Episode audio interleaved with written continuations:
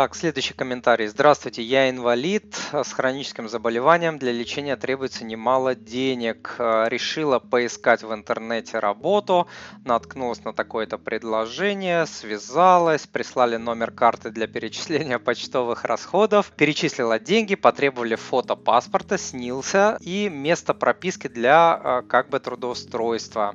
Я отправила, а далее попросили личное фото с паспортом в руках. Вот, после чего я засомневалась, это правильно вы засомневались, на дополнительные вопросы менеджер э, не стала отвечать. Я написала, что отказываюсь э, присылать фото. После этого менеджер перестал отвечать на письма. А больше всего меня беспокоит, что у них фото моего паспорта снился. Как мне быть в этой ситуации? Стоит ли подать заявление об утере или краже паспорта? Поможет ли это в этой ситуации? И так далее. Спасибо за ваш вопрос. Да, это стопроцентные мошенники.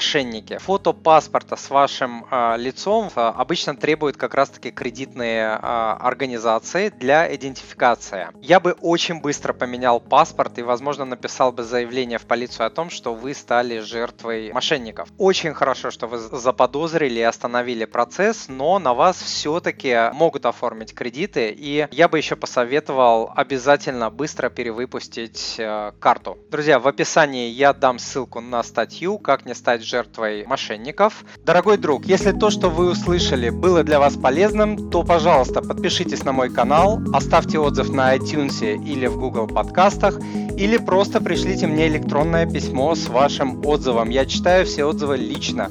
Заранее большое спасибо.